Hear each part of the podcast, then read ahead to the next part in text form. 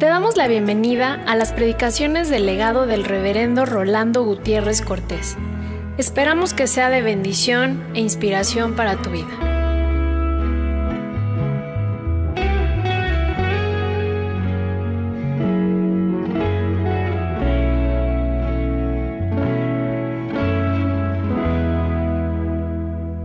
Proverbios 18, 6 al 8. Dice, los labios del necio traen contienda y su boca llama a los azotes. La boca del necio es quebrantamiento para sí y sus labios son lazos para su alma. Las palabras del chismoso son como bocados suaves y penetran hasta las entrañas. También el que es negligente en su trabajo es hermano del hombre disipador. Vamos a ver nosotros del 6 al 8, tres versos. Y en ello vamos a ver cómo el Señor ha de gobernar desde lo íntimo y aquí quiero insistir en el uso de las preposiciones. No hemos puesto que Dios gobierne hasta lo íntimo, sino hemos puesto que Dios gobierne desde lo íntimo. Hay que guardar los labios como quien vela una puerta de fortaleza, como quien debe dar razón de la seguridad de un tesoro que se encuentra escondido en determinado lugar y está bajo su responsabilidad. Hay que guardar los labios como quien vela una puerta de fortaleza. Su cuidado, el de los labios, es decisivo. Su descuido es fatal. Es por los labios donde uno puede perecer muchas veces. Un proverbio castellano dice, el pez por su boca muere. Y a veces uno se siente alando los cabellos y dice, por bocón me pasó esto. Porque no cuidó su boca, sus labios. Y el Señor manda en su palabra que hay que cuidar los labios porque su descuido es fatal. De su seguridad depende la vida, pero de una imprudencia depende la muerte. ¿Cuántas tragedias han sido provocadas por los labios? ¿Y cuántas fortalezas se han desmoronado por el descuido de un vigilante que cabeció, que se durmió? En el Salmo 121 algo que como imagen de seguridad aparece es, he aquí, no se dormirá el que te guarda, no cabeceará el que guarda a Israel. Para decirnos, en contraste, he aquí, estará despierto el que te guarda. Porque el que guarda su pueblo está alerta, no solamente despierto. La buena educación atiende la disciplina previendo la desgracia de un descontrol. Cuando alguien se dedica a educar a alguien y cuida su educación, está previendo desgracias por causa de un descontrol. Pesa las palabras un padre le dice a su hijo, no digas eso. Cuida tu vocabulario. No le hables así a tu hermanito. No hables así a tu hermano. Un padre que educa a su hijo, cuida la palabra de su hijo, la palabra de su hija, el comportamiento de su hija. Es fácil ser grosero, es fácil ser majadero, y lo difícil es ser controlado. Y una buena educación atiende la disciplina que previene la desgracia de un descontrol, que pesa las palabras, que prepara el discurso en buenas fuentes, emite orientaciones con sabiduría y opina con el peso de la reflexión.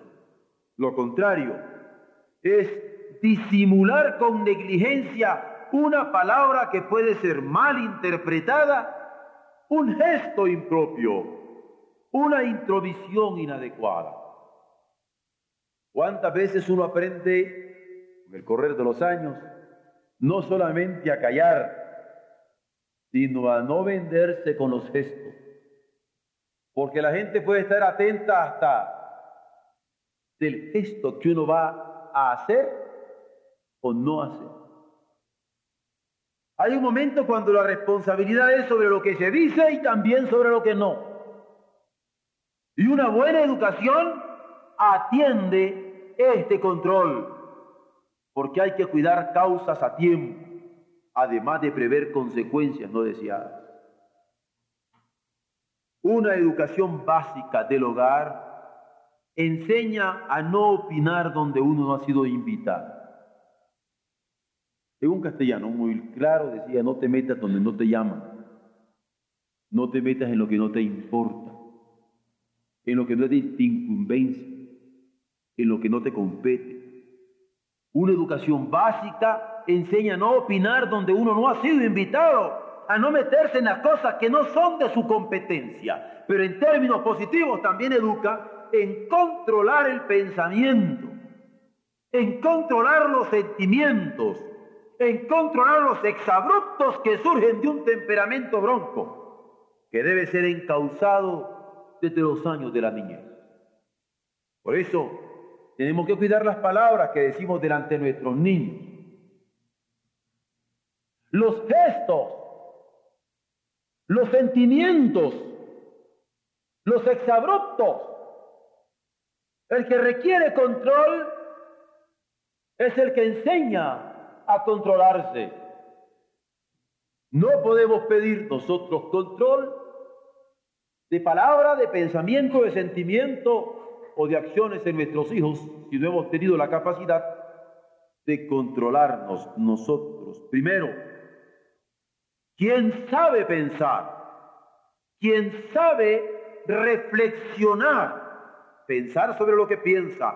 Quien sabe controlar lo que piensa, lo que siente y lo que hace, no será víctima fácil de provocaciones externas. ¿Cuántas veces uno es provocado con una palabra, con un gesto, con una actitud, con un acto? Y hay aquel que cae en la provocación. Y qué importante descubrir cuando uno está siendo provocado para provocar el descontrol y agarrarlo a uno en una fisura de carácter. Quien sabe pensar, reflexionar y controlarse no será víctima fácil de esas provocaciones externas, mucho menos de resentimientos.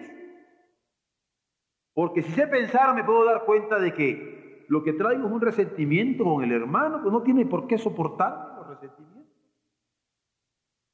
Y yo no voy a ser víctima de mis propios resentimientos. A veces nos han herido en nuestro orgullo. Pero ¿qué tiene culpa la gente de que vea un orgullo herido y después soportar mis desahogos? La Biblia atiende el cultivo de la prudencia. La Biblia atiende el cultivo del dominio propio porque se cultiva la prudencia, se es culto y se es prudente. Se cultiva el dominio propio, se es culto y se tiene autocontrol. Los labios del necio, señala la escritura, los labios del necio traen contienda. Pero también señala la bondad de la corrección de la soberbia y la insensatez, indicando que es boca que llama azotes. Porque hay que cuidar cuando la soberbia o la insensatez salen de la boca y azotar, castigar, llamar la atención de esa boca, porque acaso no es mejor el azote correctivo que las contiendas trágicas que provocan labios necios en vidas que llegan a ser afectadas por ellos. Y si no es deseable el labio necio en los hijos que apenas están criando, cuanto menos en alguien bajo cuya responsabilidad se están formando otras vidas. Yo sé que esto es difícil, porque para muchos se les hace difícil ser ejemplo de corrección para sus hijos. ¿Se imaginan cuando usted tiene que corregir a los que corrigen Porque con su necedad están echando a perder las criaturas que están bajo su cuidado. Y hay que decirle a la madre, a veces a la abuelita, tenga cuidado con lo que dice. Está echándole a perder la vida a su hijo, a su nieto. Pero además, hablar a tiempo y corregir a tiempo que dejar que se desboque. Está echando a perder la vida de sus hijos o de sus nietos. Vamos a la Biblia. Los labios del necio traen contienda. La boca del necio a lo que llames a la corrección.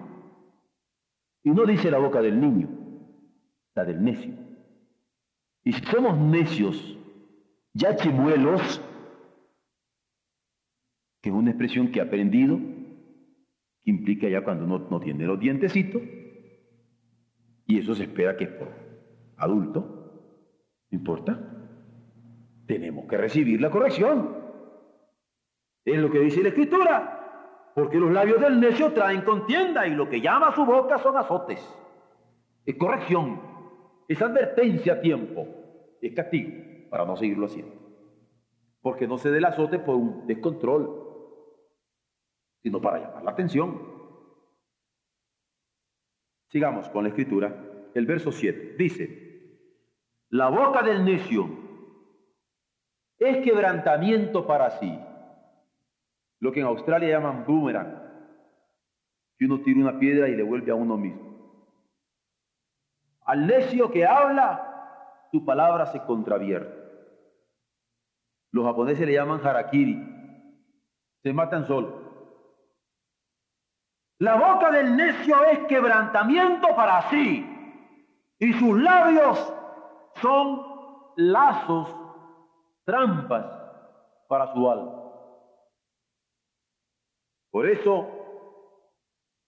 Dios ha de gobernar desde lo íntimo, no solamente desde los labios que han de tener control, sino desde la boca, que también debe tener control.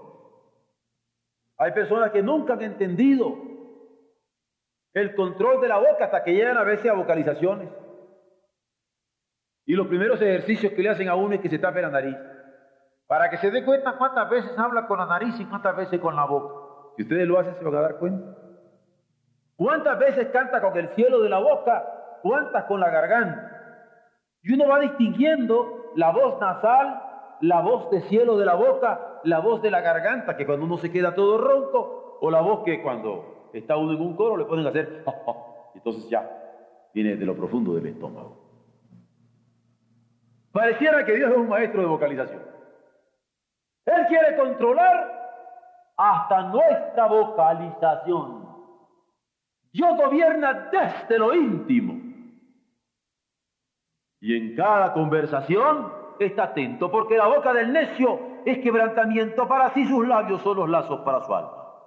El necio mira apasionadamente sus propios intereses. No solamente le interesan sus propios objetivos, sino que lo ve con pasión. Sus cosas son su mundo y quiere que todo concurra para ellos. Pareciera que aquí hay una descripción de neurótico. Yo no sé hasta dónde la neurosis realmente nos convierte en eso. O al revés. Pero una cosa es cierto, que el necio quiere que todo el mundo gire alrededor de él.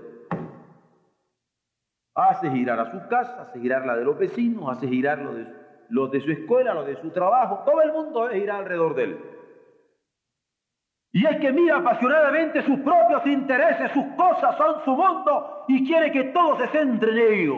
Ama lo propio, se centre en su amor con egoísmo autodestructor. Y así presume y actúa con imprudencia sobre sus planteamientos. A veces promete con ligereza, aunque afecte a seres amados sin haber sido su intención. Otras resulta afectándose a sí mismo, como fue el caso de Ananías y Zafira en el Nuevo Testamento, que dijeron, Señor, te vamos a dar, y a la hora de la hora siempre no. Pero al final de los tiempos seremos juzgados por lo que hicimos y por lo que dejamos de hacer, porque el pecado está en todo aquel que sabe hacer lo bueno y no lo hace. El pecado está, por ejemplo, en no dar un castigo a tiempo. A niveles de padre, nosotros vamos a dar cuenta de cuántas veces no castigamos a tiempo a nuestros hijos. A niveles de pastores, si alguna vez tuve que exhortar y no exhorté por miedo, yo voy a dar cuenta. Como padre, como pastor, como adulto, como hijo, como hermano, como sobrino, como tío, yo voy a dar cuenta. Todos vamos a dar cuenta de lo que hacemos y de lo que dejamos de hacer, pero también de lo que decimos y lo que dejamos de decir. Y es entonces cuando se verá como la boca del necio es quebrantamiento para sí. Y sus labios son lazos para su alma. Porque quien mira por su propio interés y no por lo de su compañero, por sus comodidades y no por el futuro de los que lo rodean, por lo que le conviene inmediatamente sin preverlo por venir, por reacciones irreflexivas más que por la meditación espiritual guiada por la revelación divina de la palabra, tendrá quebrantamiento. Porque la ligereza de los labios es lazo, lazo para el alma. La necedad es un egoísmo tal que llega a nublar la razón. Presunción de ignorancia que provoca imprudencias, cultiva resentimiento. Yo no he conocido un necio que no trate de cultivar el resentimiento contra otro. Cultiva el resentimiento, justifica las palabras provocativas. Yo hice esto y esto por esto y esto y esto. Justifica sus palabras provocativas, atiza como quien atiza un fuego con leños, atiza comentarios apasionados que aceleran los latidos del corazón provocando bochornos insanos.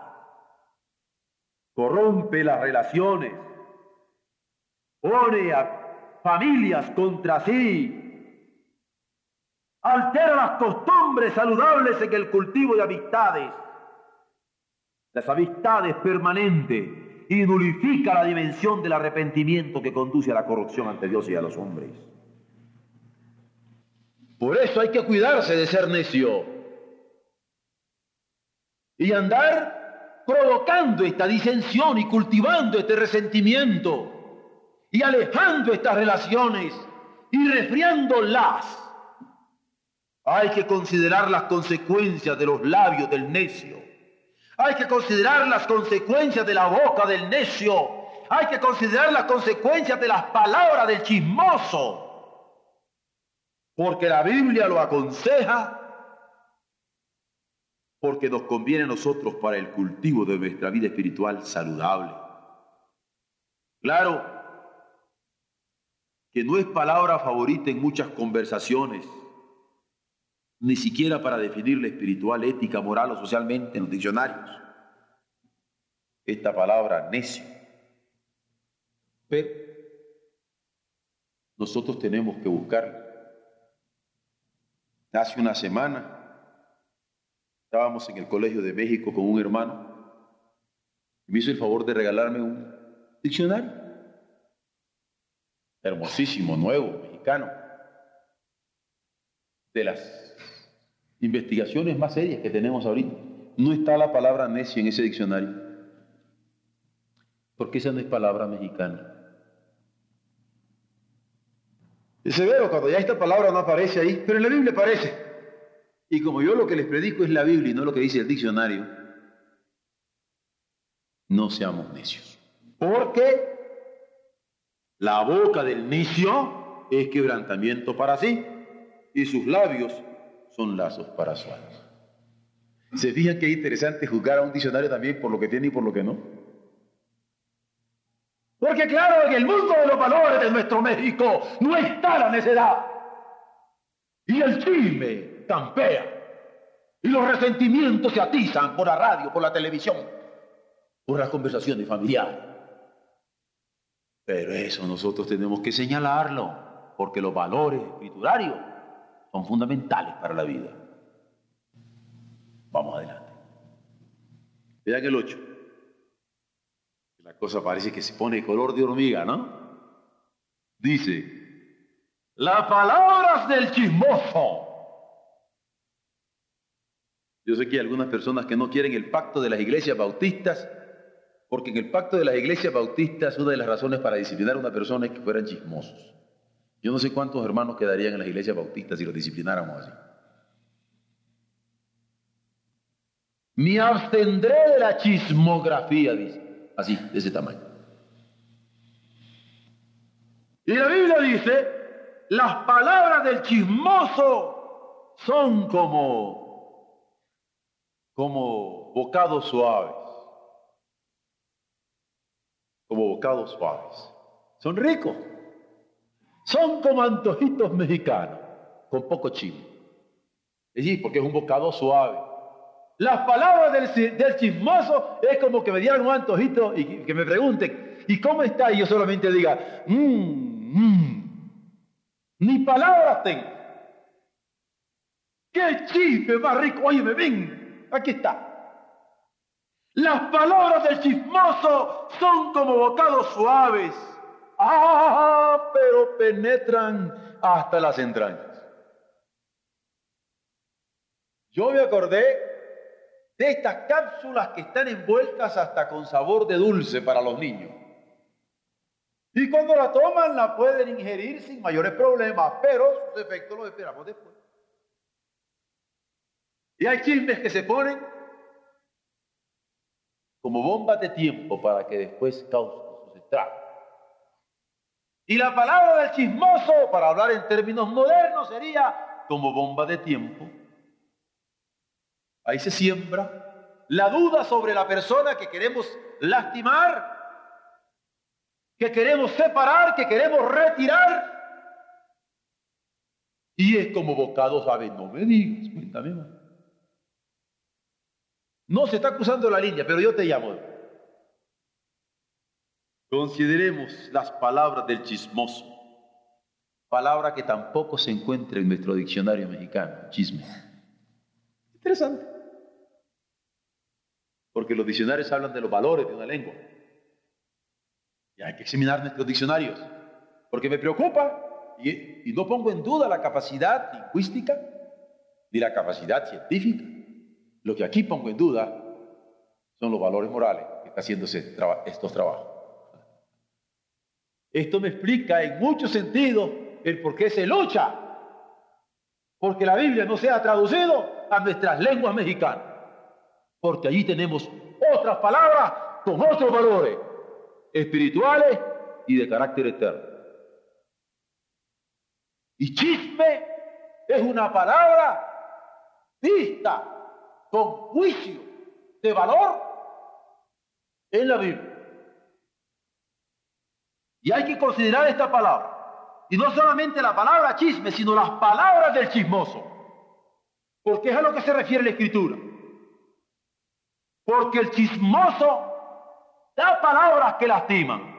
La Biblia asegura que son bocados suaves, de gusto deleitoso, que aparentemente no tendrá repercusión dañina en el organismo, sin embargo, una vez que penetran hasta las entrañas, su digestión es nociva.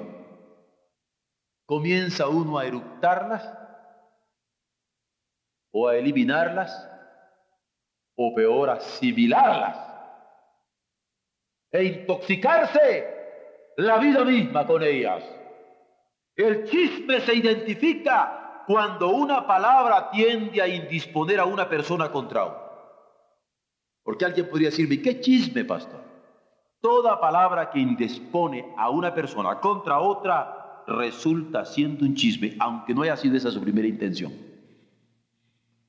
Puede ser indirecta, Eso que en buen argot le decimos, puede ser una cuchifleta.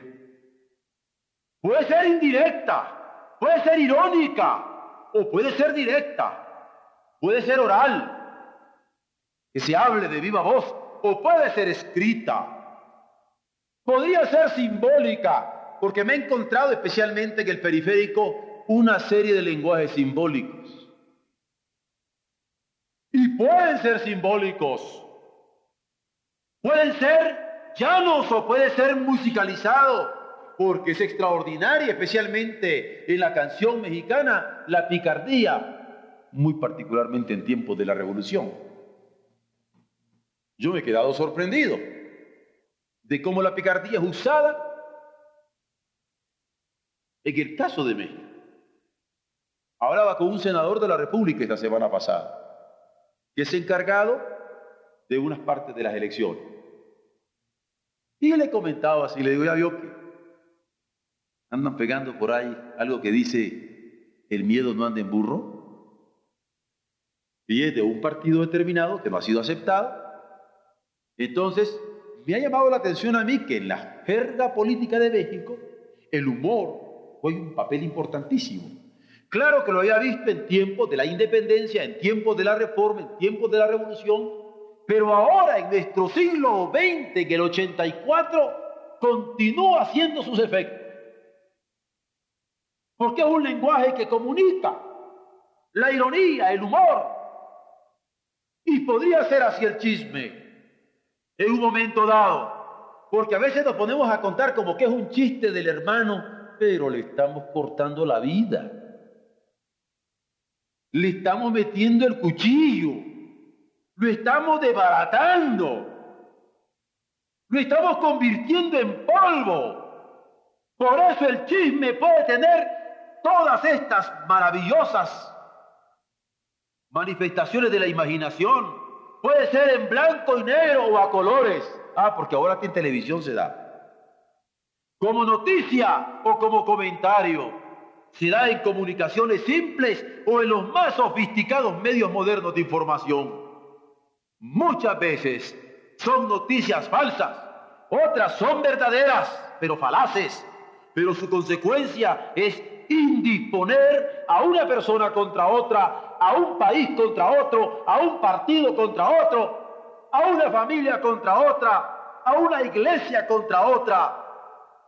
Murmurar para socavar prestigios, insinuar para destrozar imágenes respetables y hasta llega a decir, no, yo me callo. Y lo dicen así, pero así a viva voz. Yo me callo para que no digas que yo te dije, pero ya le está diciendo todo. Las palabras del chismoso son como bocados suaves y penetran hasta las entrañas.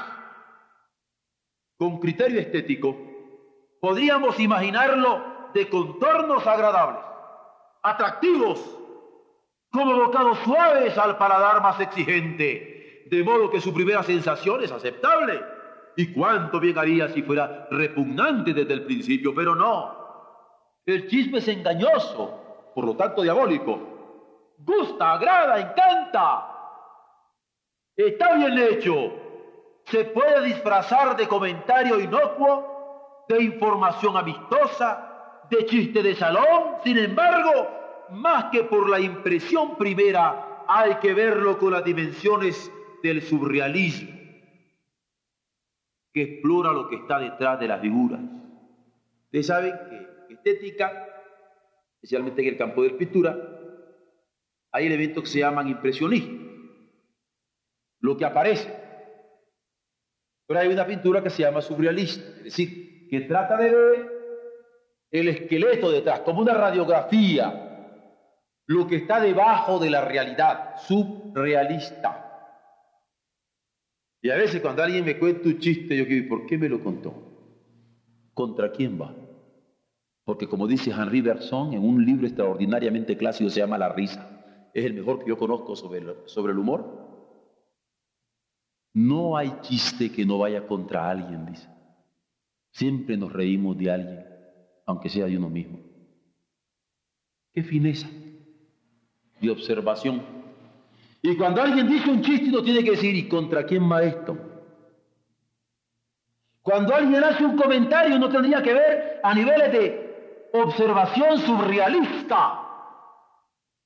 Porque hay que ver el fondo de lo que se expone. Hay que ver lo que va dentro. Hay que ver lo que en verdad está constituyendo y sosteniendo aquello que se nos dice. Lo que provocará los efectos posteriores en la ingestión primera. Ah, me dirá alguno, ahora resulta que el chisme es surrealista. No solo eso le podría responder, sino también inmoral, porque atenta contra la reputación de alguien. Y teológicamente también pecaminoso, porque asesina las relaciones más íntimas de un hermano. Afecta belleza, afecta amistad, afecta piedad, pero su fondo es de impiedad, donde la negación de Dios no se da por una palabra grosera, sino por un hecho malévolo destructor. No son ateos simplemente los que niegan la existencia de Dios, sino los que niegan las posibilidades de relacionarse en nombre del Señor.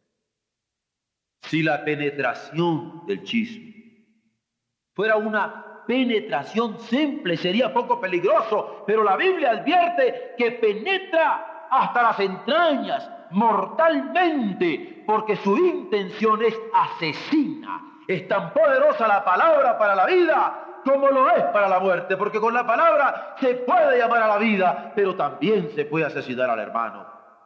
Puede ser usada con amor y caridad para bien o con afán de descrédito para herir, para separar, para acabar con la imagen de algo. Es extraordinario si usted compra los periódicos de nuestras ciudades y comienza a leerlos con estas categorías que les estoy dando.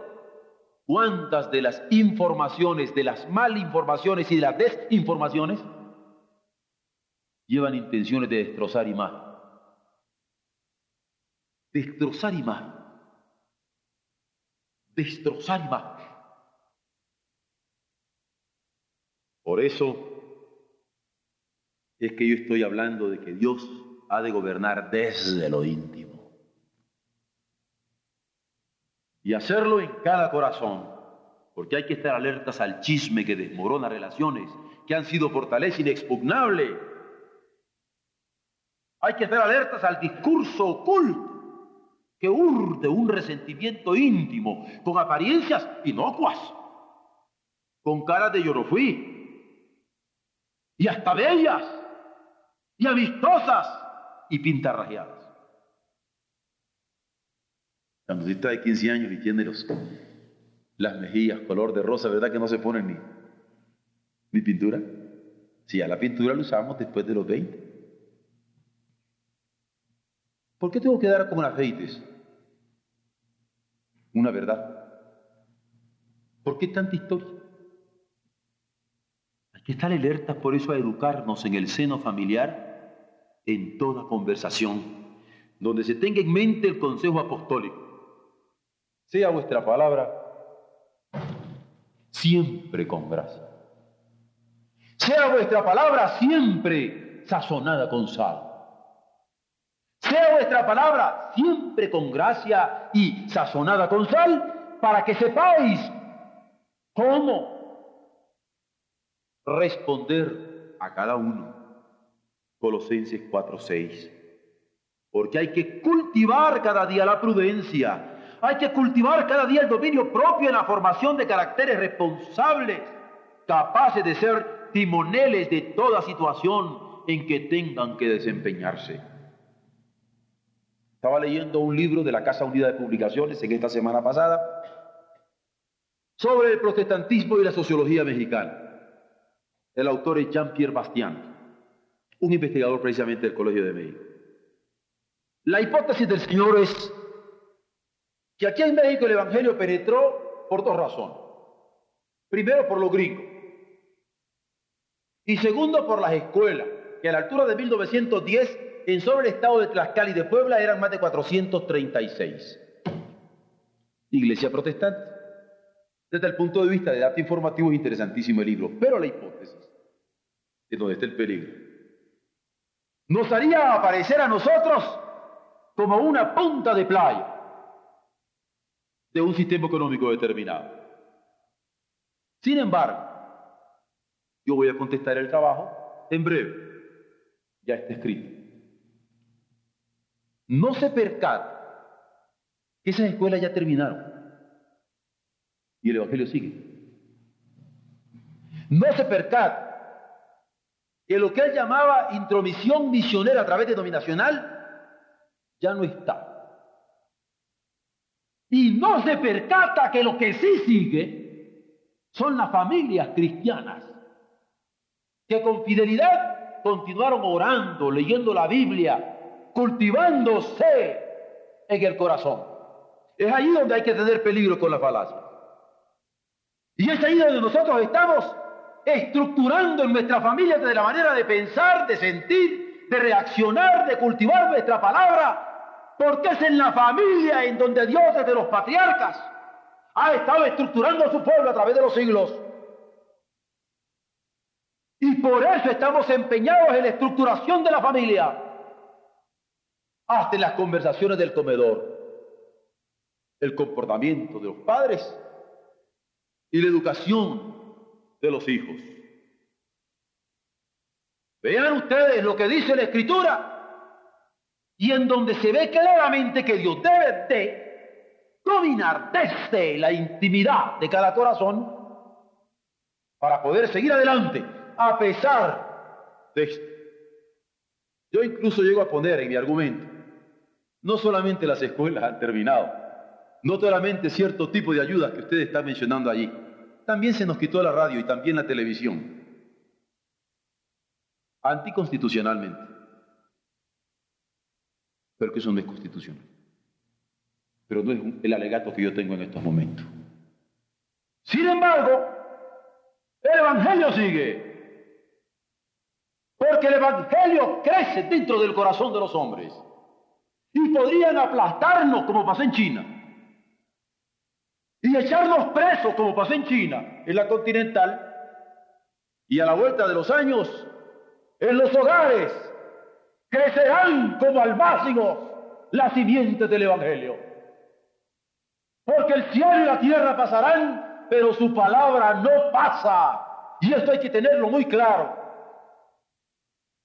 Y por eso, algo que hablaremos esta tarde, es que el sacerdocio universal de todos los creyentes, en estos momentos tenemos que planteárnoslo, en donde los niños y los adultos, las mujeres y los hombres universal de todo aquel que cree, tiene las posibilidades de este crecimiento glorioso. Bendito sea Dios por él. Pero tenemos que planteárnoslo claramente. Y en la palabra, abrevar en sus fuentes, para educarnos en ella, sabiendo qué carácter quiere forjar el Señor en cada uno de nosotros. Ahora, que un hombre solitario tienda al pleito, Puede ser comprensible. Pero uno criado en familia tienda al pleito porque no fue enseñado por su padre a no pelear con su hermanito, a compartir con su hermanito, a regalarle a su hermanito, a colaborar con su hermanito, a ayudarse mutuamente que uno criado en familia sea incapaz de vivir con prudencia en el seno social donde se desempeña es reprobable. Debe ser cultivado en lo que piensa cada niño, en lo que dice, en lo que comenta, en cómo convive. Hay que saber guardar los labios, pero aún más la boca y las intenciones del corazón. Que los labios no traigan contienda que no se caiga en el lazo de una boca descontrolada y que se esté alerta al peligro que entraña el chisme, son elementos entonces de una educación familiar que debe tenerse en cuenta. Es así que Dios gobierna desde lo íntimo, como Señor del mundo, pero más aún de nuestro corazón. Porque es una ironía andar declarando que nosotros creemos en la soberanía de Dios. en el señorío universal sobre el mundo y todo lo que ha creado, pero no puede gobernar nuestro corazón. No puede gobernar nuestra boca, no puede gobernar nuestros labios. Si creemos que Dios es Señor, actuemos como creyentes de que Él es el Señor desde lo más íntimo de nuestro ser. Alguien que Dios no tiene la capacidad de controlarle la lengua, la boca, los labios, la conversación, el comportamiento general, desde en su propio hogar, debe de poner su barba en remojo, su mente a pensar, su meditación cardíaca a funcionar, para que el Señor, cuando le cante, Señor omnipotente, que haya tenido el poder suficiente para dominar nuestra vida. Amén.